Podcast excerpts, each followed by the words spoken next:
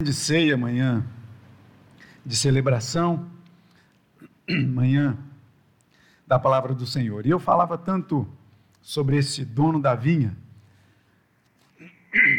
por um motivo é, bem, bem especial. Nós estamos passeando e andando aí pelo livro de Marcos, o Evangelho de Marcos, e há dois domingos o reverendo Vladimir ele abriu o capítulo 12 deste evangelho ao falar da parábola dos lavradores maus. E eu é, reforço o que o reverendo Gabriel falou na, no domingo passado, que vale a pena, se você não teve a oportunidade bendita ainda de ouvir e assistir esse sermão, busca lá no site da igreja, porque tem muita coisa boa lá. E esse sermão nos falou ali dos lavradores para a gente buscar então ser um, um bom lavrador nas mãos do Senhor. E naquele domingo mesmo, quando o reverendo Vladimir acabou de, de pregar o seu sermão, e eu ali sentado no banco e, e, pensando um monte de coisa, ele falava e eu começava a fazer um monte de ligações, uma coisa assim, é, é, é que só mesmo o Espírito Santo de Deus pode, pode explicar. E aí, logo depois que ele, que ele terminou, e despedida, então, os irmãos, eu estava no louvor, fui um dos últimos a sair, eu comentei com ele se é, é, eu poderia voltar a esse mesmo texto. E ele falou assim: claro, lógico, porque eu vi tanta coisa, e é, é até bom, né? Porque a gente não fica com aquela noção, olha só, a gente já passou pelo livro de Romanos inteiro, né? Não significa dizer que nós não vamos pregar em Romanos mais. É lógico. Mas para a gente perceber que, como a palavra de Deus, ela é rica, como o Senhor fala aos nossos corações, da forma como Ele quer, do jeito que Ele quer, da maneira como Ele, como ele pensa. Os nossos pensamentos não são os pensamentos de Deus. E ali então, eu gostaria de convidar você mais uma vez a voltarmos a esse texto. E, e eu vou dizer para vocês que não é um complemento do sermão de forma alguma, não, não se trata disso, mas volto a reforçar que é a palavra de Deus, que ela é perene. Ela não morre, ela é, é, é frutífera o ano todo, em todas as épocas. Não há estação que delimite a palavra de Deus como uma fruta de estação. Não é assim. E aí eu convido você a acompanhar a leitura dos 12 primeiros versículos que nós já fizemos lá com o reverendo Vladimir, há dois domingos, e que você acompanha aí pela leitura. Você pode acompanhar na, na versão que você quiser. E eu escrevi aqui algumas coisas, que o título é Lavra dores. E que diz assim, seguindo o texto: Com todo cuidado e carinho, plantei uma vinha. Cerquei-a de uma sebe, construí um lagar e edifiquei uma torre naquele lugar. Arrendei-a a uns lavradores e ausentei-me do país. E pensei em meu coração ter-lhes feito boa coisa e fiquei com isso feliz. Enviei um servo até eles no tempo da colheita, para que recebesse dos frutos. Não imaginava, porém, tamanha desfeita ao agirem para ele como brutos, e o despacharam vazio. Outro servo, ainda outro e muitos outros, eu lhes enviei. A uns recebi espancados, a outros pela morte sem eles fiquei. Restava ainda o meu filho, meu filho amado a este pensei que, sem embargo, o receberiam e teriam com ele respeito e cuidado. Mas os lavradores não agiram com pudor. Lavraram minha dor, pois viram no meu filho, gerado com tanto amor, oportunidade de riqueza, riqueza terrena, vazia, riqueza da terra da vinha. A riqueza da herança passaram a não ter direito, pois seus olhos com defeito, viam nelas apenas um lucro, sem perceberem a riqueza da esperança. Que farei? Que farei? Aqueles lavradores exterminarei, passarei minha vinha para outros. A pedra que os construtores rejeitaram, essa veio a ser a principal pedra angular. Isso procede do Senhor e é maravilhoso aos nossos olhos. Louvado seja o nome do Senhor. Texto do versículo 1 ao versículo 12.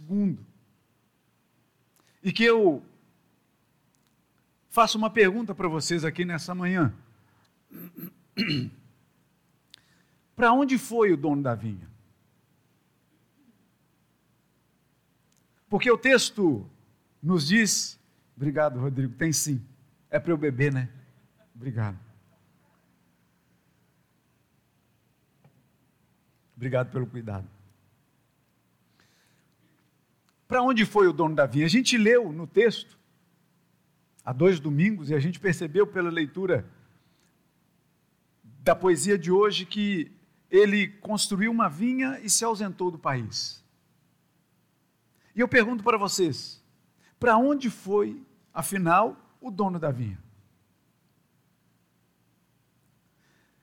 Às vezes, os nossos olhos, eles não conseguem perceber que o dono da vinha, na verdade, ele nunca esteve ausente. A história que Jesus conta aqui em forma de parábola, e Jesus é um sensacional contador de histórias formidável, esplêndido contador de histórias.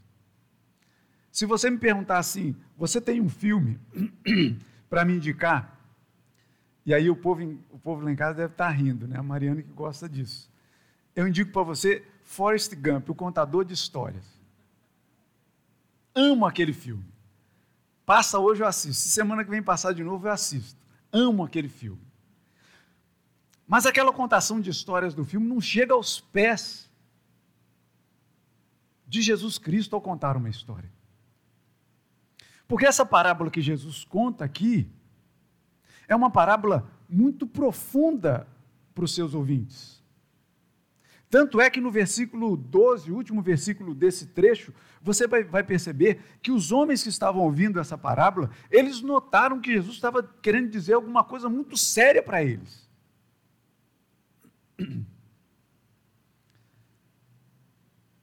E que, e que Deus, na verdade, o Senhor da vinha, ele nunca esteve ausente. Na verdade, se você pensar, onde Deus pode estar ausente? Ausente estamos nós. Que, por exemplo, eu não posso estar aqui, estar na minha casa ao mesmo tempo. O dono da vinha, ele nunca esteve ausente. Os corações muitas vezes estão ausentes. Nós muitas vezes queremos estar ausentes, mas o Senhor não. O Senhor sempre esteve presente. O Senhor, na verdade, Ele é presente o tempo todo. Mas vocês percebem que muitas vezes a gente percebe erradamente que o Senhor está ausente um pouco da nossa vida? Porque você nunca se pegou se perguntando, Senhor, mas por quê? Parece que o Senhor não está. Parece que o Senhor me abandonou por um pouco. Às vezes a gente não pensa assim. Quando a gente está enfrentando as mais terríveis e árduas aflições. Mas o Senhor, Ele nunca esteve ausente. Na verdade, e, e eu deixei aí um subtítulo para esse nosso é, é, sermão, né? O principal é para onde foi o dono da vinha? Uma pergunta. Mas que eu abro um parêntese e, deixo aí para a gente que vamos falar hoje um pouco sobre os espelhos, o espelho das nossas realidades. Você já se pegou alguma vez conversando com o espelho? Do tipo, olhando para você assim e refletindo sobre a vida? Olhando a sua imagem ali refletida e pensando sobre a vida? Ou por acaso só eu, na minha loucura, faço isso? De olhar para você ali refletido e talvez querer ver outra pessoa, ou talvez querer que aquela imagem ali não estivesse refletida, que aquela imagem estivesse ausente.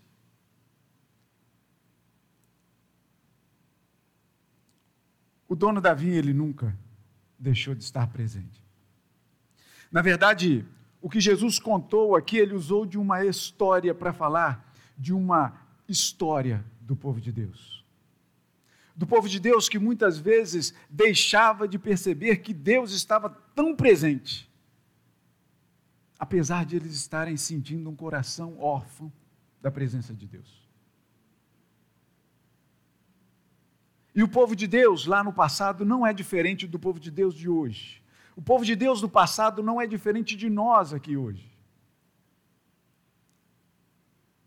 Porque a gente louva, a gente bendiz, a gente canta, a gente agradece a um coração cheio de ternura, cheio de amor para a gente. E por mais que a gente queira devolver para esse Senhor um coração fiel, um coração que o agrade, muitas vezes o nosso coração não está assim. Muitas vezes a imagem refletida no espelho que nós vemos, nós não queríamos ver aquela imagem. Muitas vezes a gente chega de frente ao espelho, eu estou dizendo o espelho da realidade, mas muitas vezes pode ser até o seu próprio pensamento, em dizer para você mesmo que você errou, que você fez o que era mal perante os olhos do Senhor desse Senhor que nunca esteve ausente. E a gente percebe isso no desenrolar dessa história. E a gente percebe que aqueles homens, os maus lavradores, eles não queriam ver exposto o seu modo errado de viver. E quando a gente fala de modo errado de viver, tanto deles quanto dos seus antepassados, tanto os nossos quanto dos nossos antepassados, porque nós não, não convivemos, apesar dessa reunião aqui ser bendita, ser gostosa demais, ser um, um ambiente que, que mexe com os sentimentos da gente. Mas a gente não pode deixar de esquecer que nós somos pecadores e carecemos da graça de Deus o tempo todo. E se essa graça não estivesse presente o tempo todo na nossa vida, o que seria de nós?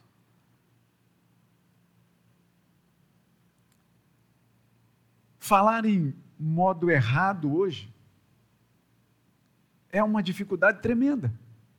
Esse termo está quase para ser jogado fora do dicionário.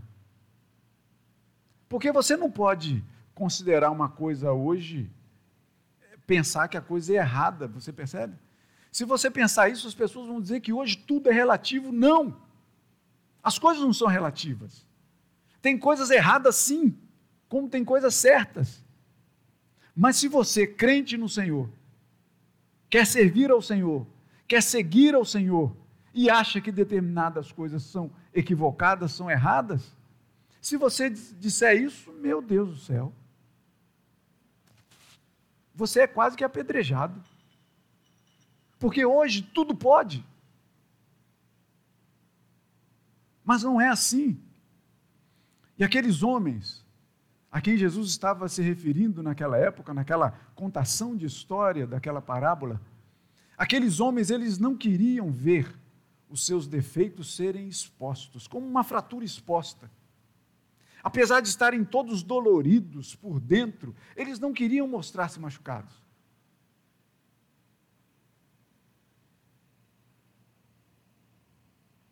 Ninguém gosta de olhar para o espelho das realidades. O versículo 12 nos diz isso: e procuravam prendê-lo, mas temiam o povo, porque compreenderam que contra eles proferira esta parábola. Ninguém gosta de olhar para o espelho das realidades. Das fantasias, sim. E o espelho das fantasias é o espelho melhor que tem. Eu fiquei sabendo há pouco tempo, há pouco tempo, quando, quando a gente fala pouco tempo, na verdade já tem bastante tempo, né, às vezes pouco tempo é modo de dizer, que eu, eu não sabia disso, né? Mas é, espelho de shopping é trabalhado para você se ver melhor, né? Eu não sabia. E eu saía de lá achando que eu estava abafando. Ó. Saía lá das cabines né, de, de, de prova de roupa, achando que. Mas não estava. Porque esses são espelhos de fantasia que de repente mostram uma pessoa que você não é. Espelho das realidades, quem mostra é o dono da vinha. Ele é que descobre tudo isso na nossa vida. Mas os nossos olhos não querem olhar para essa realidade. Vocês perceberam esses homens aqui? No versículo 12. Eles entenderam que aquela palavra era exatamente contra as suas feridas, contra o seu passado, contra a sua vida, contra o que eles eh, pensavam em fazer, contra o que eles estavam fazendo. Isso desgostava muito a eles porque eles queriam viver uma vida de aparências. Mas o dono da vinha, ele sempre está presente, o tempo todo. E aí, para continuar olhando o espelho das, das fantasias, e os homens de, dessa, dessa parábola pensavam que de repente quebrando o espelho estava resolvido. Mas você percebe que aquela imagem que você vê refletida ali no espelho, se você quebrar, você vai ver vários pedaços seus. Na verdade, as, as suas é, realidades elas vão estar quebradas em vários pedaços, mas elas estarão ali o tempo todo. Um espelho é um vidro, na verdade, com uma tinta atrás, né? Quando a gente olha para o espelho, o que falta passar através dele é a luz. Se passar a luz, deixa de ser espelho e vira só, vira só um vidro. A imagem que está ali refletida, muitas vezes, a que você quer ver, Deus vê através dela. Deus vê através de você. Não é na palavra que a gente lê que o Senhor é quem esquadrinha o nosso coração? Que conhece cada cantinho dele? Que nada pode passar despercebido aos olhos do Senhor, que os olhos do Senhor estão em todo lugar, não é isso que a gente lê? Os nossos não, os nossos muitas vezes querem ver uma imagem fantasiosa, mas o Senhor vê a nossa realidade, porque Ele sempre está presente. Ele nos conhece tão bem, sabe por quê? Porque foi Ele que nos criou, foi Ele que nos formou. Ele sabe de todas as nossas necessidades. Inclusive, não é isso que a gente lê graciosamente, que o Senhor sabe das nossas necessidades antes mesmo que a gente peça. O Senhor trabalha nelas antes que a gente peça. E o Senhor nos dá infinitamente mais do que pedimos ou pensamos. Mas apesar de saber de tudo isso, muitas vezes a gente continua errando e voltando ao espelho para conversar com a gente mesmo.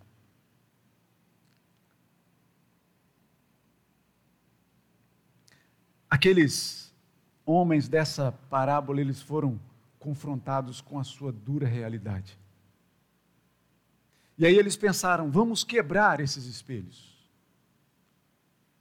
E aí a presença do Senhor, a presença bendita do Senhor, para marcar que o Senhor não estava ausente, apesar de o Senhor, de o Senhor Jesus iniciar a história dizendo que o Senhor da vinha plantou, construiu, deixou tudo bonitinho e arrendou e deixou nas mãos de uns lavradores e se ausentou. Na verdade, ele não se ausentou. Porque a palavra dele vinha, por exemplo, através dos profetas. E sabe o que, que os homens faziam? Os lavradores maus? Se, por exemplo, o profeta falava uma palavra de poder boa, que o povo ia prosperar, que ia vencer, que ia alcançar, que ia... o povo ficava feliz. Mas quando o profeta chegava com uma palavra dura, apontando as suas, as suas feridas, sabe o que o povo fazia? Quebrava os profetas, matavam os profetas, achando que com isso matariam o próprio dono da vinha, aquele que descobre as nossas feridas. Mas isso é impossível fazer. Porque o Senhor é o Senhor de toda a situação, de toda a história, de todo o tempo. Não há como matar o Senhor. E uma vez eu já preguei isso aqui quando eu falei que ninguém matou o Senhor Jesus. Eu não sei se vocês se lembram. Porque o Senhor, o Senhor Jesus disse que a vida dele, ele espontaneamente a dá. O Senhor Jesus morreu, não foi porque os homens prenderam-no na cruz, porque eles quiseram fazer isso. O Senhor Jesus morreu antes, porque Deus amou o mundo de tal maneira que deu o seu filho para morrer por nós. Por mais que a gente pensasse que o poder estava nas nossas mãos de agarrar aquele homem e prendê-lo na cruz. Por mais que a gente imaginasse isso, por mais que aqueles homens cruéis imaginassem isso, eles estavam totalmente equivocados. Porque Deus foi quem deu esse passo. Foi Deus que resolveu se entregar em Cristo Jesus.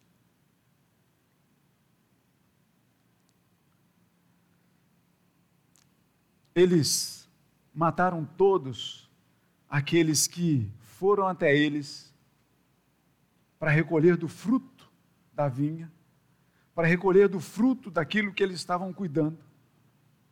Eles resolveram matar todo, todos eles, dizendo ou pensando que talvez se matassem cada um desses representantes do dono da vinha que estava ausente.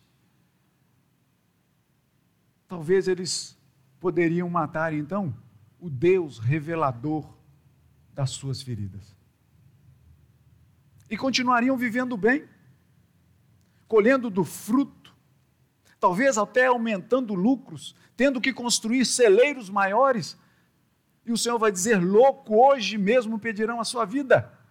Se você está pensando que as riquezas acumuladas nesse mundo é que vão dizer alguma coisa sobre a sua salvação, você está totalmente enganado. Se você perceber ou acha que de repente é com o que você consegue construir nesse mundo com as suas próprias mãos que está fazendo com que você caminhe em direção à salvação, você está totalmente enganado. Porque o Senhor é que faz levantar o pobre, o desvalido do monturo, o necessitado, aquele que de repente você acha que não tem chance nenhuma de salvação, é ele que bate no peito e diz assim: Senhor, sê propício a mim que sou pecador.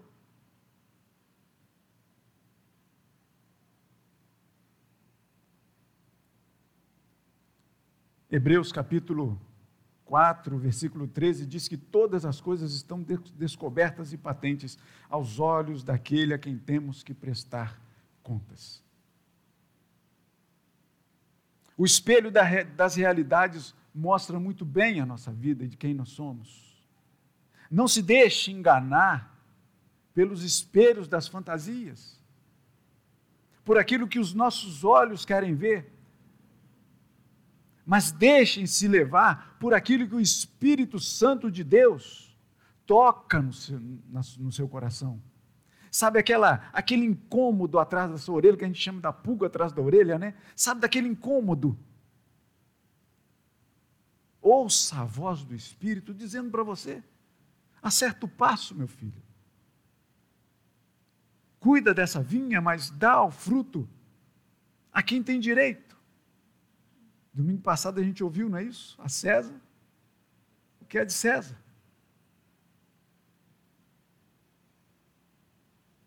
A Deus a nossa vida. E os homens passaram por fim a ver que aqueles homens que estavam ouvindo aquela história, de alguma forma eles passaram a ver que o Deus, o Senhor da vinha, que na verdade Jesus disse que tinha se ausentado do país, mas a gente sabe que ele nunca esteve ausente. Enviou-se, o dono da vinha enviou-se em Cristo Jesus. Cremos ou não que Jesus Cristo é Deus? E você pode muitas vezes receber aí na, na porta da sua casa um toque, uma campainha, um chamado, um bater de palmas. Bater palmas acho que é mais antigo, né? lá mais para o interior ainda, talvez. Né? Mas vamos dizer lá, uma tocada de interfone dizendo para você para aceitar uma porção da palavra de Deus, tal, etc, etc. E aí você vai e diz assim: Mas você crê que Jesus Cristo é Deus?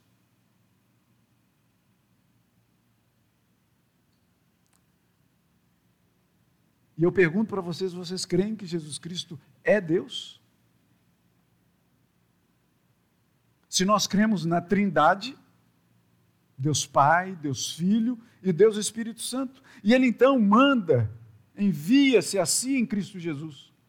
Assim como muitas vezes, percebam, a gente parece que vive no momento agora em que Deus está ausente desta terra, mas você se lembra que Jesus Cristo, quando estava subindo, disse que não nos deixariam órfãos?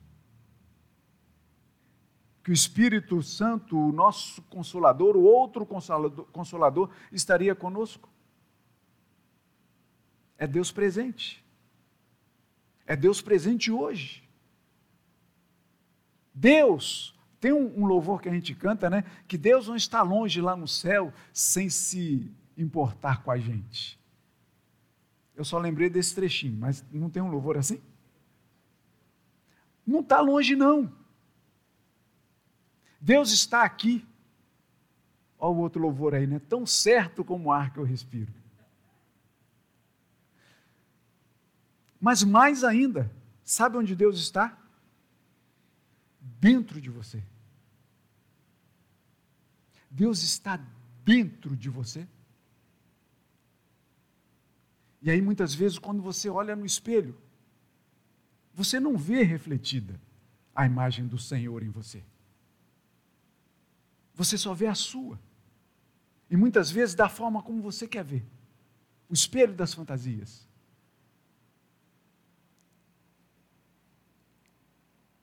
E aí, os homens, os maus lavradores, que estavam ouvindo aquela história que Jesus estava contando, eles perceberam então que o espelho que os confrontava agora não era o que eles viam, a imagem refletida, mas era o espelho de carne e osso. Era o próprio Senhor Jesus, o dono da vinha. Era o próprio Senhor Jesus que falava com eles, que andava com eles, que ensinava a eles, que pregava para eles que fazia da sua própria vida o, o exemplo maior de ser seguido.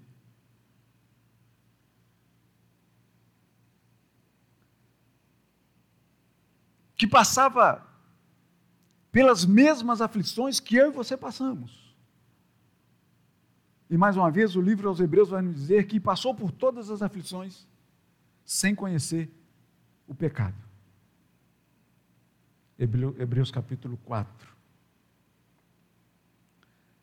quando ele diz que eu e o Pai somos um, a gente pode entender que o Senhor Jesus e o dono da vinha são um. Presente, o tempo todo, com o povo, o tempo todo presente. E muitas vezes, quando nós nos rebelamos contra o Senhor, a gente não quer mandar o Senhor para outro país? Não é isso, na verdade, que a gente faz? Quando a gente erra, quando a gente sabe que está errando, não é isso que a gente está no nosso imaginário? Enviando o Senhor para outro país, como se ele tivesse ausente? Mas eu digo para você: não há como. Não há como fazer isso, porque o Senhor está presente o tempo todo. Não há como fugirmos da face de Deus, pois Ele está presente em todos os lugares.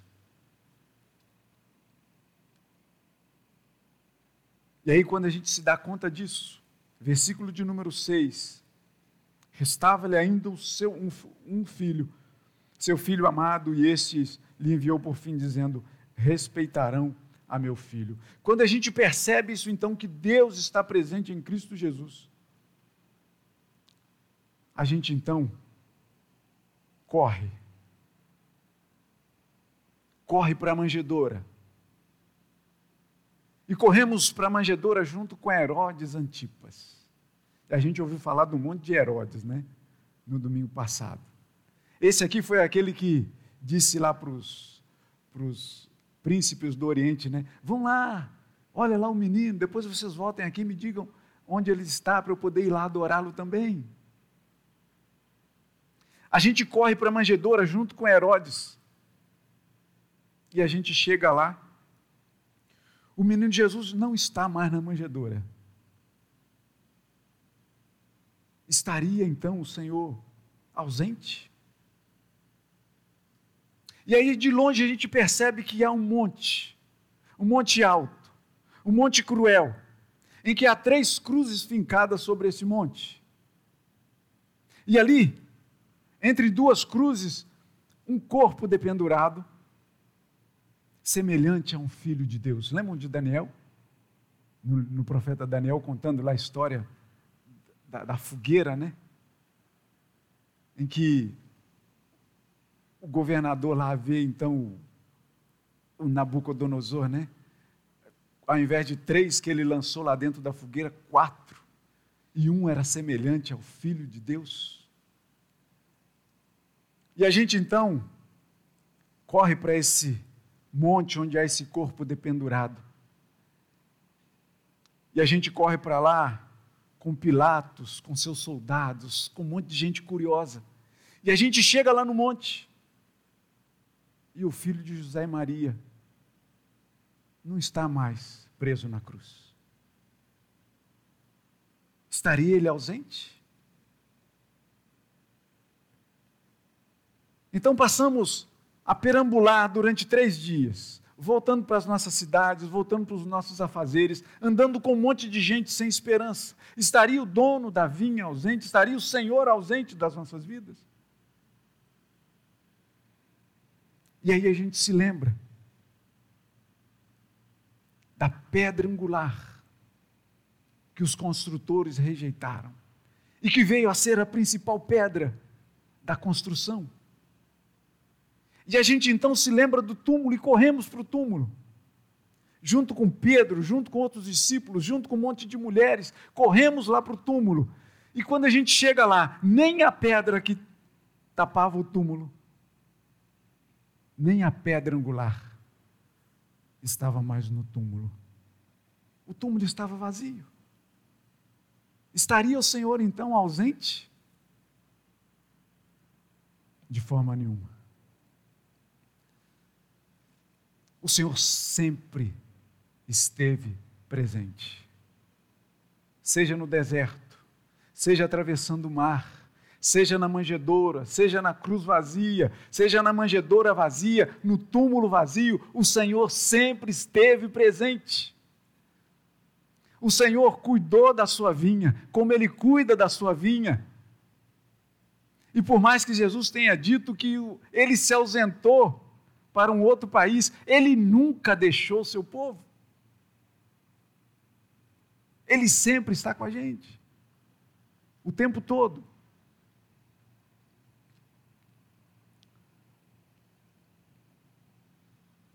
E aí a gente volta para o espelho das nossas realidades. A conversar com o espelho das nossas realidades.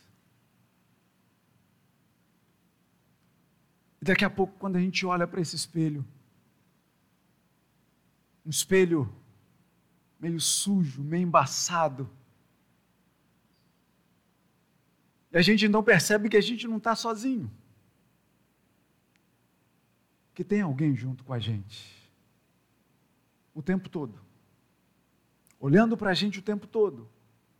E Paulo vai falar desse espelho, que por enquanto a gente olha para esse espelho com uma imagem embaçada, turva. E a gente percebe que ali o Senhor da vinha esteve o tempo todo com a gente, nas nossas alegrias, nas nossas fantasias, nas nossas realidades. O Senhor sempre esteve presente com a gente. Às vezes acariciando, às vezes puxando a orelha com carinho, mas puxando a orelha. Sempre esteve presente com a gente. E como Paulo diz, a gente vê essa imagem ainda um pouco desfocada, mas dá para a gente perceber que nas mãos do Senhor, Ele tem um pedaço de pão, e Ele tem um cálice, e que Ele mesmo prometeu para mim e para você. Que um dia que Ele estava tomando a última ceia com seus discípulos, Ele disse: Olha, a partir de hoje eu não mais tomarei do fruto da videira até aquele dia em que o espelho das nossas realidades estará totalmente limpo. E a gente então vai poder perceber e virar para o Senhor Jesus e cear com Ele e Ele com a gente. E quando isso acontecer,